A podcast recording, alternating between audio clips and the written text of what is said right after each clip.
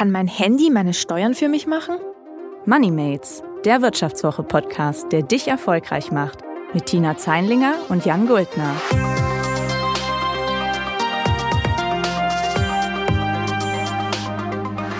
Hallo und herzlich willkommen bei Moneymates. Mein Name ist Tina Zeinlinger, ich bin Redakteurin bei der Wirtschaftswoche und ich freue mich, dass ihr wieder eingeschaltet habt. Ihr hört mich heute wieder ohne meinen Podcast-Kollegen Jan, dafür habe ich Niklas Heuer, einen anderen Kollegen von der Wirtschaftswoche, eingeladen. Hi Niklas, schön, dass du da bist. Hallo, ich freue mich da zu sein. Niklas, du leitest das Geldressort der Wirtschaftswoche und bist nicht zum ersten Mal bei uns im Studio, denn du bist so etwas wie unser Steuerguru und Rentenguru bei der Wirtschaftswoche. Das heißt, du kennst dich einfach sehr, sehr gut mit Themen aus, vor denen den meisten Menschen, zumindest in meinem Umfeld, ziemlich kraut, nämlich ähm, Renten und Altersvorsorge und auch Steuern. Und um so ein Steuerthema soll es auch heute wieder gehen. Vielleicht mal eine bisschen giftige Frage gleich vorab. Niklas, warum macht dir das eigentlich Spaß? Tja, ich glaube, es macht mir Spaß, weil es ein Thema ist, was zwar irgendwo sehr trocken wirkt, äh, auch komplex, da gibt es viele Regeln, gerade jetzt bei der Steuer. Und gleichzeitig gibt es Klarheit, es gibt Zahlen und das ist äh, so meine Welt. Wenn ich Zahlen habe, wo man ein bisschen rumrechnen kann, macht mir das eigentlich Spaß. Und das andere ist, es ist ein Thema, wo man tatsächlich auch mit eigentlich überschaubarem Aufwand viel bewegen kann und hat dann das gute Gefühl, bei der Steuer alles in Ordnung, ich hole da ein bisschen was raus, zahle nicht zu viel und im Zweifel auch bei der Altersvorsorge, ich bin gut aufgestellt und das lohnt sich dann. Klingt ja schon mal gut. Also ich glaube, genau deswegen bist du auch heute unser Mann. Denn um das Thema Steuern soll es, wie gesagt, auch heute gehen. Wir wollen uns nämlich anschauen, ähm, das Thema Steuersoftware und Steuer-Apps. Provokant gesagt, ob mein Handy, ob ein Computer eigentlich meine Steuererklärung für mich erledigen kann. Denn die Zahlen vom Statistischen Bundesamt, die zeigen, dass sich das durchaus lohnen kann. Aber trotzdem macht nur knapp die Hälfte aller Steuerpflichtigen eine Steuererklärung in Deutschland.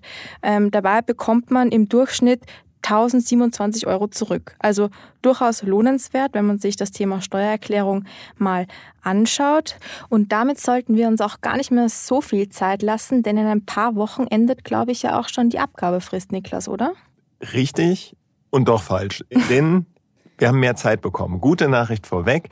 Ähm, es ist jetzt äh, die Frist, die Abgabefrist verschoben worden von Ende Juli auf Ende Oktober, weil der letzte Oktobertag ein Sonntag ist, dann sogar der 1. November. In manchen Bundesländern ist das ein Feiertag, dann ist es noch ein Tag später. Also ich habe mehr Zeit. Und wenn ich Steuerberater oder Lohnsteuerhilfeverein nutze, mich da beraten lasse, dann habe ich noch mehr Zeit. Dann ist die Frist äh, sogar erst Ende Mai 2022. Und all das gilt auch nur für Pflichtsteuererklärung. Wenn ich es freiwillig mache, habe ich sogar vier Jahre Zeit bis Ende 2024 halt. Okay, ich sehe schon wieder sehr, sehr viele Regelungen bei einer einfachen Frage. Aber du meintest jetzt gerade schon am Schluss, ähm, für alle, für die es verpflichtend ist. Für wen ist die Steuererklärung dann verpflichtend? So, jetzt möchtest du die kurze, knappe, einfache Antwort. ähm, das ist eine komplexe Frage. Machen wir es simpel. Ähm, wann ist sie nicht verpflichtend? Wenn ich zum Beispiel Single bin, ganz normal nur Arbeitslohn habe, ähm, auf den laufend schon Lohnsteuer abgeführt wird, dann werde ich in der Regel keine Steuererklärung abgeben müssen. Dann äh, ist es rein freiwillig. Es gibt Ausnahmen, zum Beispiel letztes Jahr waren viele in Kurzarbeit. Wenn ich mehr als 410 Euro Kurzarbeitergeld bekommen habe, wird es Pflicht. Wenn ich verheiratet bin, spezielle Steuerklassen für Verheiratete nutze, ist es auch Pflicht. Also es gibt viele Fälle, wo es dann Pflicht wird aber eben so auf Hausregel, Single, normales Einkommen, dann freiwillig. Okay, also ich denke mal, für mich wäre die Steuererklärung dann wahrscheinlich nicht verpflichtend.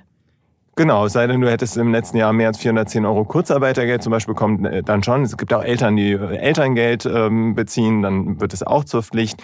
Auf, auf diese Fälle muss man so ein bisschen schauen. Aber ähm, so viele Ausnahmen gibt es dann da auch nicht. Okay, also ich muss zumindest keine Steuererklärung machen, aber dennoch ist die Wahrscheinlichkeit hoch, dass wenn ich eine mache, dass ich sehr, sehr viel Geld zurückbekomme oder zumindest Geld in einem überschaubaren Rahmen. Ähm, und da ist natürlich die Frage, wie kann ich mir das so bequem und einfach wie möglich machen? Und es gibt ja sehr viele Steuer-Apps und Steuersoftware und sehr, sehr viele Angebote einfach im Internet, die irgendwie sehr unübersichtlich sind. Ähm, sag mal, Niklas, welche sind denn da die bekanntesten oder welche Angebote gibt es denn da überhaupt? Die Klassiker sind große Steuersoftwareprogramme. Das ist zum Beispiel Viso Steuersparbuch oder auch die Steuersparerklärung. Die gibt es seit Jahren, gibt es wirklich schon lange. Ähm, die haben auch treue Kunden, viele Fans. Mittlerweile gibt es zunehmend Apps, du sprachst das schon an, die ich einfach auf meinem Smartphone installiere, die mir versprechen, in kürzester Zeit, teilweise in einer Viertelstunde durch die Steuererklärung zu, zu kommen. Und das kann gerade in simplen Fällen auch echt gut funktionieren. Ähm, meinst du denn, dass jetzt prinzipiell eine App oder eine richtige Software besser ist oder kann man das gar nicht so sagen? Es kommt drauf an, wie bei der okay. Steuer so oft. Ähm, Faustregel da, wenn mein Fall relativ simpel ist. Also angenommen, ich bin, bin Single, habe nur normales Einkommen gehabt, habe aber eben so ein paar berufliche Ausgaben oder sowas, da kann ich ein bisschen was rausholen, dann komme ich eigentlich mit einer App ganz gut hin. Das geht auch schneller. Es hat auch so oft ein bisschen was Verspieltes, macht eher Spaß. Sobald es komplexer wird, wenn ich vielleicht auch mehr sportlichen Ehrgeiz habe und tatsächlich das Gefühl habe, hey, ich möchte da den letzten Euro rausholen ähm, oder ich habe Immobilien, doppelte Haushaltsführung, also Themen, dann spricht das eher für die Steuersoftware. Es gibt noch den Mittelweg, das sind so browserbasierte Angebote, ähm, zum Beispiel Smart Steuer oder Viso Steuer Web gibt es. Die sind ein ganz guter Mittelweg ähm, für ein bisschen komplexere Fälle, aber eben doch nicht so umfangreich wie die Software. Okay, ähm, für komplexere Fälle dann eher Softwareprogramme. Ähm, kosten die dann auch mehr als die Apps und gibt es da generell so eine Daumenregel, äh, mit wie viel Kosten man denn rechnen muss, wenn man sich so ein Programm zulegt? Also es ist lustigerweise gar nicht so, dass die Software unbedingt teurer ist. Bei den Apps ist es nämlich meist so, dass ich pro Abgabe einer Steuererklärung zahle. Mhm. Und ähm, bei den Softwareprogrammen gibt es einfache, zum Beispiel Tax ist äh, eine relativ äh, einfache Version, die auch sehr gut ist. Ähm, da fängt es teilweise schon bei 10 Euro dann an, die ich dann nur zahlen muss. Ähm, so bei, den, bei den Apps ist es meist auch so, dass ich um die 20 Euro, 25 Euro pro Abgabe in der Steuererklärung zahle. Also man bewegt sich in dem Rahmen so 10 bis 25 Euro jetzt bei den meisten Angeboten. Okay, gut, das ist ja durchaus ähm, schaffbar, denke ich. Also jetzt nicht so die Megasumme, die man da investieren muss. Ähm, du meintest schon, bei Apps ist es oft so, dass man pro ähm, abgegebener Steuererklärung zahlt. Ähm, wie funktioniert das Ganze bei einer Software? Kaufe ich da eine Lizenz, die nur für mich gilt oder gibt es da mehrere Zugänge, die dann vielleicht auch Freunde und Familie nutzen können? Ist tatsächlich ein großer Vorteil. Bei der Software ist das meist so. Man muss ein bisschen in die Lizenzbedingungen schauen. Ähm, bei eben, ich hatte vorhin die Steuersparerklärung angesprochen, da ist in der Standardversion so, dass ich drei Steuererklärungen damit abgeben kann. Ähm, bei ähm, Viso Steuersparbuch ist es bis zu, sind es bis zu fünf Steuererklärungen. Das kann dann durchaus ein Preisvorteil sein, wenn ich das wirklich ausnutze im Vergleich zu einer App eben zum Beispiel. Gibt es denn auch, ähm, würdest du sagen, Personen, ähm, für die sich so eine Steuersoftware oder eine App gar nicht lohnt?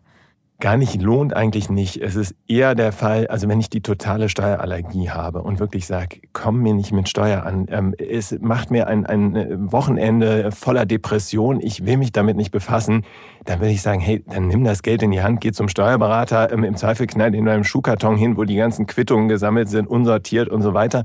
Dafür wird er bezahlt, dafür nimmt er auch Geld, aber äh, dafür soll er auch leben, ist auch in Ordnung. Ähm, also das ist der eine Fall. Der andere ist dann der wirklich komplexe Fälle. Ich hatte schon gesagt, wenn ich mehrere Immobilien als Kapitalanlage halte, am besten noch ähm, Geldanlage im Ausland irgendwie habe oder eben auch als ähm, Pendler zum Beispiel eine doppelte Haushaltsführung habe, ähm, dann kann es schnell komplex werden und dann macht es vielleicht nicht mehr so viel Freude, weil es viel Zeit kostet, dann auch eher Lohnsteuerhilfeverein oder Steuerberater nutzen. Ich frage mich jetzt irgendwo, wann fange ich denn am besten damit an, also jetzt zeitlich gesehen? Ich weiß jetzt, okay, ich habe ein bisschen Herbstzeit, meine ähm, Steuererklärung abzugeben. Wenn ich mir jetzt so ein Programm ähm, hole, eine App downloade, ähm, Reicht das, wenn ich das jetzt noch heute mache? Ist das schon zu spät oder geht das sowieso alles innerhalb von Minuten? Also mit welchem zeitlichen Rahmen muss man da so rechnen? Also erstmal der, der Ratschlag, die Ideal, der, der Idealfall, das Traumszenario, du hast längst damit angefangen. Du hast nämlich das ganze Jahr 2020 durch schon eben immer dir zur Seite gelegt, welche Ausgaben könnten steuerlich relevant sein. Dann kommen irgendwie Bescheinigungen, du heftest sie dir alle ab, legst sie zur Seite. So, die meisten von uns ticken nicht, so haben das nicht gemacht, haben jetzt irgendwann das Gefühl, oh, da kommt ja jetzt noch die Steuererklärung. Das ist auch nicht so schlimm. Es gibt mittlerweile tatsächlich einige Apps, die sich genau darauf spezialisiert haben. Eine heißt äh, Steuergott. Da soll ich eigentlich mit einem Foto meiner Lohnsteuerbescheinigung vom Arbeitgeber schon die Möglichkeit haben, dass daraus dann eine ähm, Steuererklärung erstellt wird. Es ist so ein bisschen heikel, weil da doch dann schnell viel hinten runterfällt und eben nicht mit abgedeckt wird. Aber man sieht, es gibt solche Angebote und ähm, es reicht dann durchaus zu sagen, okay, ich mache das jetzt mal samstags morgens, äh, ich setze mich hin und wenn es gut läuft, kann ich tatsächlich in einer Viertelstunde, halben Stunde da durch sein. Okay, gut. Ähm, ich stelle mir jetzt vor, ich sitze da Samstagmorgens, habe absolut nichts vorbereitet. So einfach willst du dann auch nicht sein, denke ich mir. Du meinst schon, äh, die App Steuergott zum Beispiel, du musst du deine Lohnsteuerbescheinigung bereithalten. Gibt es ein paar andere, ähm, ich sag mal, Vorbereitungsmaßnahmen, die man ähm, treffen sollte? Also irgendwelche Dokumente, die man irgendwie schon am Tisch liegen haben soll oder irgendwelche Nummern rausgesucht? Kommt so ein bisschen darauf an, welche Ansprüche du dir stellst. Ähm, also die Lohnsteuerbescheinigung äh, ist wichtig. Teilweise ähm, gibt es mittlerweile auch eine Funktion vorausgefüllte Steuererklärung, wo du dir diese Daten aber sogar automatisch laden kannst dann beim Finanzamt. Da musst du das gar nicht mehr selber eintragen. Das ist sehr praktisch, aber muss man sich auch wieder registrieren, sowas. Das ist jetzt auch ein bisschen Vorbereitung voraus. Ansonsten, ähm, ja, du brauchst zum Beispiel deine Steueridentifikationsnummer, Steuer-ID auch genannt. Aber wenn du die zum Beispiel nicht mehr kennst, ähm, gibt es die Möglichkeit, entweder steht die meist auf den äh, Gehaltsabrechnungen vom Arbeitgeber, auch auf deiner Lohnsteuerbescheinigung drauf, vielleicht steht sie auf dem Steuerbescheid des Vorjahres, wenn es den gibt. Wenn du sie partout nicht finden kannst, kannst du dann sogar ähm, beim Bundeszentralamt für Steuern eine beantragen, also beziehungsweise, dass sie dir die nochmal zuschicken. Also da ist eigentlich nichts verloren. Okay, gut. Ähm, und wann bekomme ich dann ähm, mein Geld zurück? Also wie lange ähm, brauchen die Apps oder auch das Finanzamt dann ja im Endeffekt für die Abwicklung? Genau, mittlerweile wird meist im Online die Steuererklärung abgegeben. Das heißt, das ist sofort dann beim Finanzamt. Danach ist die Verzögerung eher auf Seiten äh, des Finanzamts. So vier bis zwölf Wochen dauert es in der Regel, bis dann der Steuerbescheid da ist und du dann auch dein Geld im Idealfall zurückbekommst. Das Ganze passiert ja mittlerweile ähm, alles online, wie du gesagt hast. Ich stelle mir so ein bisschen die Frage, gerade bei so jungen Anbietern, ähm, Apps vor allem, gibt es da irgendwelche ähm, Datenschutzprobleme? Also kann ich da sicher sein, dass meine sensiblen Gehaltsdaten oder ähm, Rentenversicherungsdaten, ähm, keine Ahnung was, irgendwelche Informationen, die ich nicht unbedingt ähm, jedem Preis geben will, da auch sicher aufgehoben sind? Das ist ein heikles Thema, ähm, gerade weil mittlerweile auch da viel Cloud-basiert, also Internet-basiert dann äh, stattfindet. Das spricht eher für eine Software, wenn ich da die Risiken meiden will. Dann gibt es Anbieter, die eben wirklich, wo ich nur lokal auf meinem PC die Sachen abspeichere, die Daten. Es gibt ein Angebot, was tatsächlich auch internetbasiert funktioniert. Steuerfuchs heißt das, ähm, die tatsächlich einen sehr ausgeklügelten Datenschutz haben, wo ich bis kurz vor Schluss überhaupt nicht meinen Namen oder sowas angegeben habe der Datenschutz geht da so ein bisschen zu Lasten ähm, der Benutzerfreundlichkeit. Aber wenn ich da ähm, sehr erpicht drauf bin, kann ich das machen. Ansonsten würde ich eher da ein bisschen drauf schauen, ist es ein etablierter Anbieter, steht da vielleicht auch ein größerer Verlag, ähnliches dahinter, weisen die gezielt darauf hin, dass die Daten nur in Deutschland gespeichert werden. Das sind so ein bisschen Anhaltspunkte, ähm, wo ich nachschauen kann. Wirklich die totalen Newcomer, muss man da sagen, bei aller Sympathie auch für Startups, die in dem Bereich drin sind und vielleicht Ein-Mann-Buden, die sagen, wir machen das selber klar, die haben da dann gewisse Schwächen. Mm, das habe ich mir nämlich auch. Also mein reines Gefühl, wenn ich so eine App irgendwie sehe, die da gerade neu am Markt ist, möchte ich vielleicht nicht unbedingt meine ähm, Lohnsteuerbescheinigung da hochladen oder irgendwelche Quittungen von, ähm, keine Ahnung, Medikamenten oder sonstigen Arztbesuchen vielleicht da teilen. Also ein Punkt da, ich teste seit Jahren für uns diese ganzen Angebote. Ähm, ich warte immer drauf, dass irgendwer auf mich zukommt und sagt, äh, Herr Niklas, hier, wir haben deine ganzen Daten, weil ich habe sie alle getestet. Ich habe überall meine Daten da abfotografiert, eingeschickt an irgendwelche ähm, naja, dubios ist vielleicht zu viel, aber Anbieter hochgeladen, wo ich keinen blassen Schimmer habe, wer das ist. Toi, toi, toi, bisher ist nichts gekommen. Naja, immerhin, wir hoffen, das ähm, bleibt auch so und drücken dir natürlich ganz, ganz fest die Daumen. Sehr, sehr wichtige Frage jetzt natürlich noch. Niklas, du bist ja ein Steuerprofi. Nutzt du trotzdem ähm, Steuer-Apps oder eine Steuersoftware? Und wenn ja, welche denn? Ich nutze es privat äh, wie so Steuer, also das wie so Steuersparbuch, wobei da, und das ist ein großer Vorteil, da ich auch die Möglichkeit habe, ich kann das online machen, ich kann es über eine App machen. Also ich habe mehrere Zugangsmöglichkeiten, das gefällt mir ganz gut und es ist ziemlich umfassend.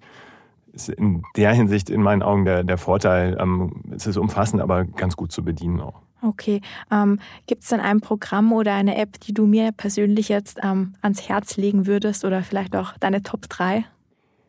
Also wenn du tatsächlich eher so relativ simpler Fall und du möchtest schnell durchkommen, würde ich sagen, probier mal die App Steuerbot aus. Mhm. Ich finde sie echt ganz gut gemacht. Ähm, hat ein bisschen was Verspieltes, ist nicht mehr ganz so verspielt wie in früheren Jahren. Da haben die irgendwie mit Emojis wild um sich geworfen. Das machen sie jetzt nicht mehr ganz so. Es geht aber schnell so im Chat-Stil durch die Steuererklärung und trotzdem ähm, kann man da eigentlich alle Daten auch eingeben. Kommt damit eigentlich ganz gut zurecht. Ja, das klingt ja schon mal ganz handlich und gut, ähm, Steuern im Chat-Stil. Ähm, Niklas hat noch sehr, sehr viele andere Anbieter natürlich getestet. Ähm, seine Artikel dazu verlinken wir euch dann auch noch in den Show Notes. Da gibt es, wie gesagt, ganz, ganz viele Tests, ähm, die ihr euch gerne mal durchlesen könnt. Ja, ich würde sagen, das war's für heute mit Money Mates. Niklas, schön, dass du da gewesen bist. Gerne. Ja, und für alle, die ähm, nochmal konkrete Steuertipps von Niklas haben wollen, für die lohnt es sich jetzt noch dran zu bleiben, denn Niklas ist auch unser heutiger Börsenboomer. Er gibt euch nämlich drei konkrete Corona-Steuerspartipps. Und ich sage Servus, Pfirti und Baba. Hier kommen meine drei Top-Steuerspartipps für das Corona-Jahr 2020. Der erste. Im vergangenen Jahr haben viele im Homeoffice gearbeitet. Ich habe die Möglichkeit, eine Homeoffice-Pauschale zu nutzen. Da werden 5 Euro pro Arbeitstag im Homeoffice als berufliche Ausgabe steuerlich anerkannt. Egal, ob es eine Arbeitsecke im Wohnzimmer war oder der Küchentisch. Sonst würde das nicht so einfach gehen. Durch diese Homeoffice-Pauschale geht es. Der zweite Tipp. Viele waren im vergangenen Jahr in Kurzarbeit und Verheiratete sollten darauf schauen, ob eventuell die Abgabe einer getrennten Steuererklärung für sie ausnahmsweise dann sinnvoll ist. Meist ist das sonst nicht so. Durch die Kurzarbeit kann es so sein, weil nämlich der Steuersatz durch das Kurzarbeitergeld steigt, obwohl dieses Kurzarbeitergeld selbst steuerfrei ist. Klingt kompliziert. Faktisch ist es so, dass wenn zum Beispiel der Besserverdiener in Kurzarbeit war, es Sinn machen kann, getrennte Steuererklärung abzugeben, weil dann nämlich der andere keinen höheren Steuersatz dadurch bekommt. Der dritte Tipp. Wer einen Dienstwagen auch privat nutzt, muss dafür Steuer zahlen, muss diesen Vorteil versteuern. Wenn ich jetzt im vergangenen Jahr sehr selten zur Arbeit gefahren bin, macht es eventuell Sinn, da jede einzelne Fahrt zu versteuern. Da gibt es eine Pauschale, mit der ich das machen kann. Normalerweise sind das 0,03 Prozent pro Monat und Entfernungskilometer zur Arbeit. Mit dieser einzelnen Lösung sind es dann 0,002 Prozent pro Tag und Kilometer. Klingt kompliziert. Faktisch wird dadurch eben weniger Steuer gezahlt, wenn ich seltener als 15 Tage pro Monat zur Arbeit gefahren bin. Das war MoneyMates, der Wirtschaftswoche-Podcast, der dich erfolgreich macht mit Tina Zeinlinger und Jan Guldner. Produziert von Anna Hönscheid.